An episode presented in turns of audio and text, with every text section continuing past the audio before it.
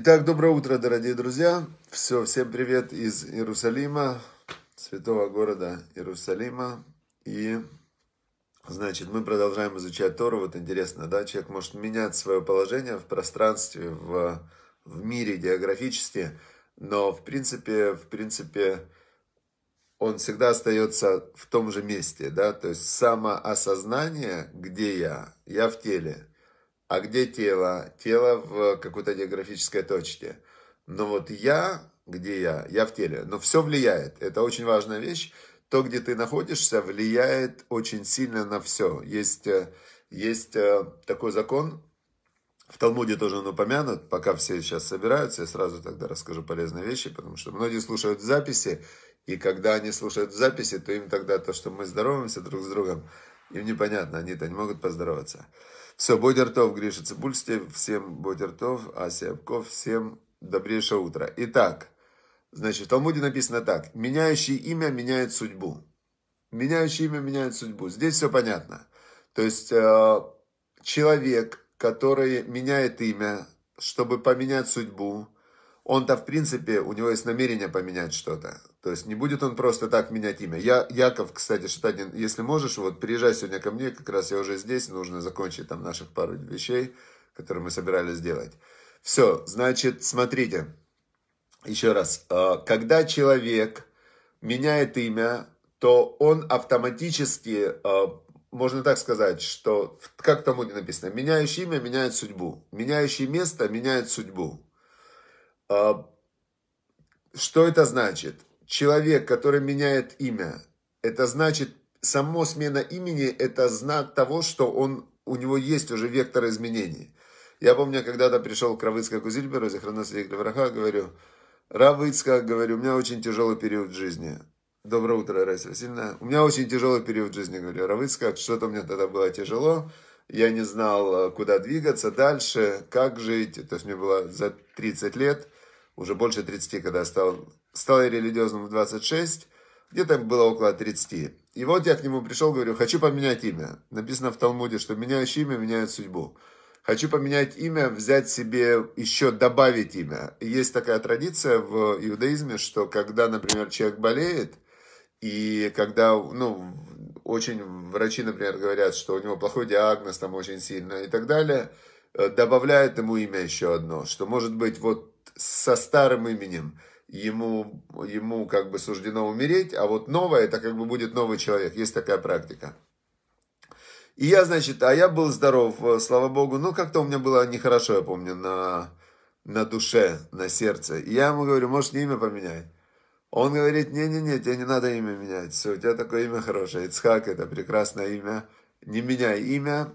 И, э, в общем, я, конечно, имя не поменял, но такая практика есть. Теперь меняющий место меняет судьбу. Здесь однозначно. Человек живет в одном окружении, все его знают, а, про него есть определенное мнение уже, он ходит по одним и тем же маршрутам, по, то есть одно и то же место. Теперь, если человек меняет место, даже он едет куда-то в путешествие, или он едет куда-то отдыхать, в другое место, то по-любому оно на него влияет. Новые люди, новые, география новая, да?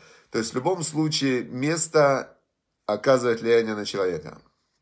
Все, значит, мы узнали три вещи. Имя, ну, по большому счету, что такое имя? Имя – это то, что человек думает о себе.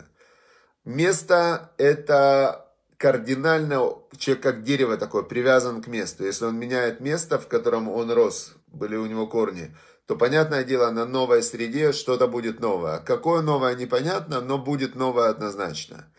И люди вокруг, люди вокруг, естественно, они очень сильно влияют на каждого из нас своим мнением, своими ожиданиями, своими словами. Они влияют на нас, мы на них. Им, поэтому мы изучаем законы злоязычия, законы сплетен, как нельзя слушать и говорить плохие вещи про других людей. Жизнь и смерть на кончике языка, и действительно это факт. Если воздерживаться и не говорить, и желательно и даже и не думать ни про кого ничего плохого, и не слушать, то, конечно, жизнь становится просто удивительным раем.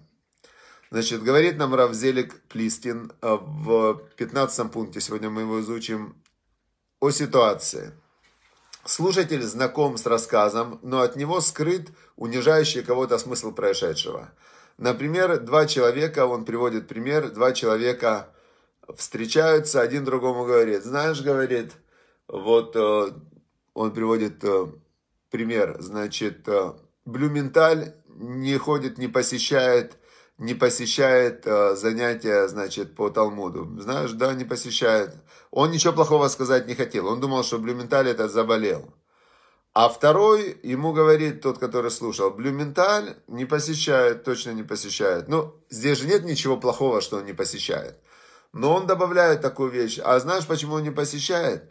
Да потому что он просто ленивый. Он просто ленивый, он не хочет, он просто так прогуливает. Вот это уже начинается лошонара, злоязычие. Почему? Потому что а может и нет, а может он болеет, а может он плохо себя чувствует, а может быть у него срочная работа, а может у него депрессия, может ему помощь нужна. Миллион вариантов. То есть, но даже если он ленивый, что значит ленивый вообще, само слово, да? Если мы вдумаемся, слово ленивый, которым люди очень легко бросаются на себя, на других, такая как грязь такая, ты ленивый, я ленивый, он ленивый, там, лень то что это за слово такое лень? У него может быть, у этой лени может быть множество причин. Может человеку плохо, может человек э, обессилел, может он болеет, может быть у него в данный момент нет понимания, что это надо ему делать, да? И поставить ярлык, что он ленивый, это в любом случае не более чем вывеска и ярлык. Но если в это поверить, например, человек про себя поверил, я ленивый, то что? Это как ярлык такой, все, я ленивый. И что? Ну ничего делать не буду. Так давай спортом займемся, ты же можешь быть здоровым. Не-не, я ленивый. Все, такой, как себя грязью полил, я ленивый. Все. А он какой? Да, он тоже ленивый вообще. Что значит ленивый? Может, его никогда ничего не зажигало. Может быть, у него не было понимания, что ему надо делать в жизни. Но если мы верим вот верить негативным словам, это значит э, вешать такие ярлыки и формировать негативную реальность. Все, давайте еще раз мы тогда сформулируем, что здесь сказано было, что если в любой ситуации, в любой ситуации, когда мы думаем, вот я вам приведу сейчас пример, то, что меня сейчас зацепило очень сильно. Вот, э, значит, Нетаньяу был премьер-министром. И как бы продвигалась такая мысль, с одной стороны, что какой он крутой, действительно, там 15 лет, по-моему, он премьер-министр, и вроде все хорошо. И такая мысль, он молодец. Теперь, значит, он молодец, он молодец, и какая-то часть продвигает, что он молодец. Ну, отлично, молодец. Теперь какая-то часть против него продвигают идею, что он не молодец вообще. И продвигают они эту мысль, что он не молодец, и в каждом их высказывании есть, э, то есть мы же не знаем, насколько это все правда. А и даже если сказать, что была правда это, но ведь это же какая-то фрагмент, ты же не видел своими глазами, это лошонара. В общем, у каждого сформировался некий виртуальный образ Нетаньяу. Теперь, значит, сейчас э, новое, новое правительство вроде, новый премьер-министр. И тоже я смотрю, насколько разные мнения. Кто-то его ругает, и вот э, когда ты слышишь э, вот эту лошонара, злоязычие, формируется такой прям образ, образ негативный. Кто-то говорит позитивные вещи, кто-то говорит одно, другое. Но ведь реально большинство людей, которые его обсуждают, его никогда в глаза не видели лично. Просто вот они обсуждают, какие-то там мнения высказывают, да. Это все виртуальная реальность. Но есть люди, которые их виртуальная реальность с намерением очернить. Есть люди, их виртуальная реальность с намерением осветлить. То есть у каждого есть свое намерение. И как быть в этой ситуации? Самое лучшее, это, как говорил царь Соломон, Шлома Амелах, великий, мудрейший из людей царь Соломон, он говорил так в Экклезиасте. Он Богу молился, прямо он Богу молился и говорил Богу. Шав ведвар казав архек мимени, он говорил пустое и лживое отдали от меня. Так вот он говорил, да, молитва такая, пустое, шав это пустое, казав это лживое, но если глубоко копнуть, вот что значит вот этот казав, то казав это вот, когда человек говорит, завтра будет дождь, мы же не можем до завтра проверить, это правда или неправда. То есть это только завтра выяснится. Это это казав, это то, что на протяжении времени невозможно выяснить, это правда или нет. Нельзя сказать, что это лживо, но это точная неправда пока. Теперь, а шав это вообще пустое. Пустое это, например, какая же завтра погода-то будет? Ой, не знаю, не знаю. Может плохая, может хорошая. Какая же завтра погода-то будет? Это вообще пустое. То есть вообще вот просто было сказано несколько предложений, но это вообще пустота, вообще бессмыслица. Теперь, а вот завтра будет дождь, это уже казав, это почти лживо. А если я обману конкретно, скажу, вчера был дождь, а дождя не было, это чистая ложь. Понятно? Вот три, три типа такой вот пустоты, которая встречается. И Шлома Амелах, царь Соломон, он просил Всевышнего. Шав, ведвар, казав, архек мимени. Удали от меня вот это всю пустое, пустое сотрясание воздуха. Раш веошер альти тенли. Бедность и богатство не давай мне он просил крайности убрать.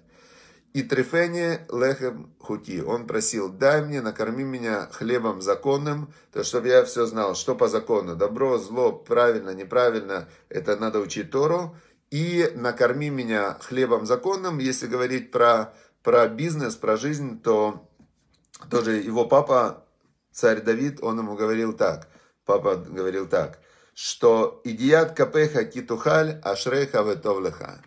А, плоды рук своих, когда будешь кушать, Ашреха, счастлив ты в Этовлеха, и хорошо тебе. Ашреха была мазе, счастлив ты в этом мире, в Этовлеха, и хорошо тебе будет в мире грядущем. Такая простая философия, золотая середина, значит, не без крайности, а чтобы не впадать в крайности, не слушать пустоту.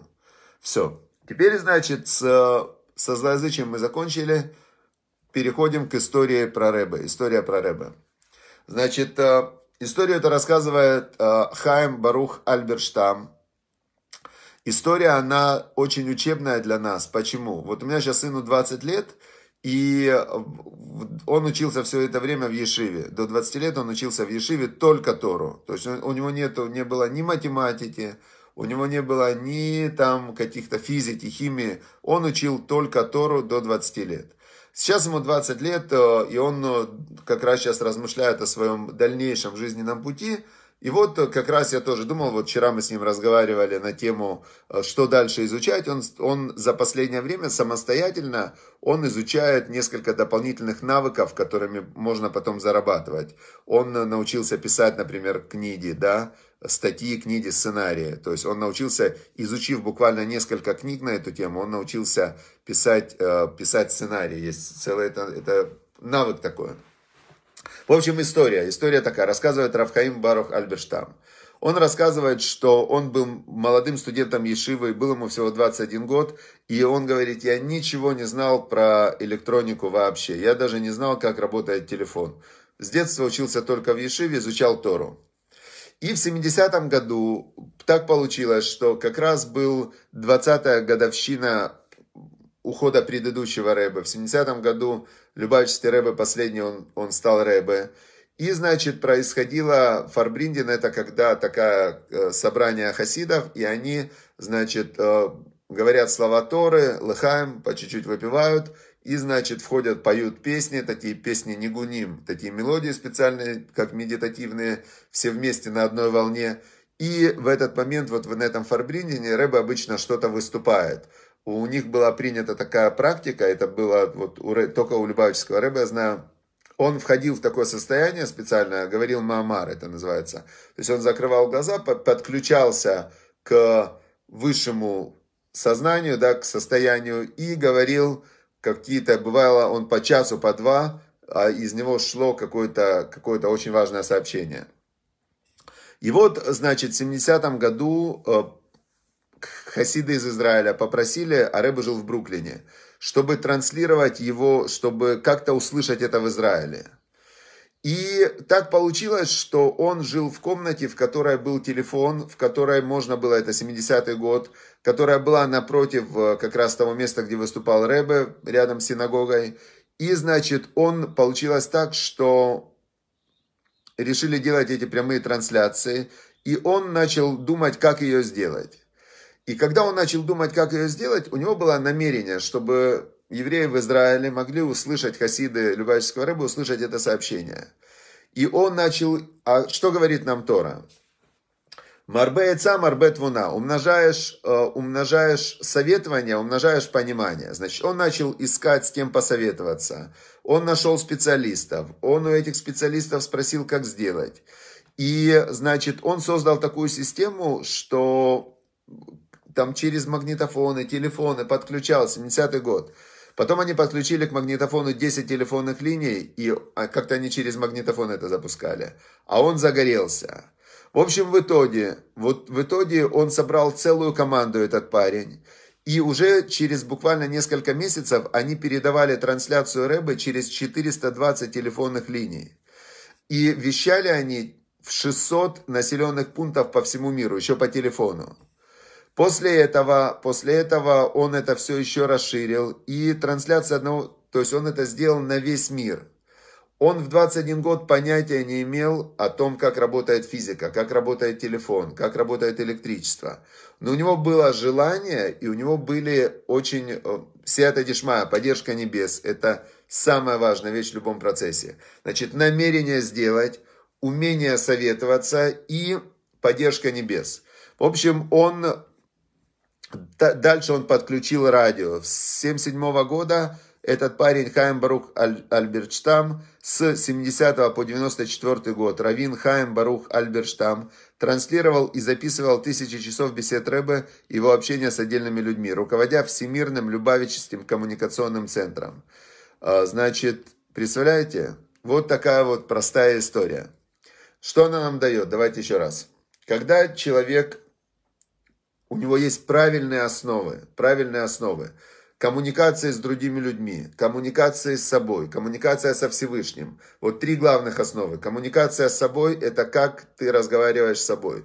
Кто ты, как тебя зовут. Это все человек живет в рассказе о себе. Он живет в некой истории о себе, кто я, во что я верю, что для меня важно, что не важно. Это его внутренний разговор. Вторая часть – это коммуникация со Всевышним. Кто-то встает утром и первые слова говорит «Модеани лифанеха, благодарен я перед тобой, Мелех Хайве Каям, царь живой и существующий, Шейхизар Табиниш Матибахемла, что вернул ты в меня душу мою, велика моя вера в тебя». Вот его первые слова при пробуждении. Это еврей должен, когда просыпается, он первый, вот он лежит еще в кровати, и первая мысль, первые слова, благодарность Всевышнему, и вспомнить, что у тебя есть контакт с Создателем мира – а дальше третья часть, значит, первая часть – коммуникация с собой, вторая часть – коммуникация со Всевышним, благодарность, молитва, благодарность, молитва, благодарность, молитва и намерение делать волю Всевышнего как свою, и вера, что Всевышний потом выполнит твою волю как его. И третья – коммуникация с людьми, построенная только на основе отсутствия злоязычия, отсутствия сплетен, позитивная, позитивная интерпретация всего, спокойно спокойное, доброе отношение друг к другу.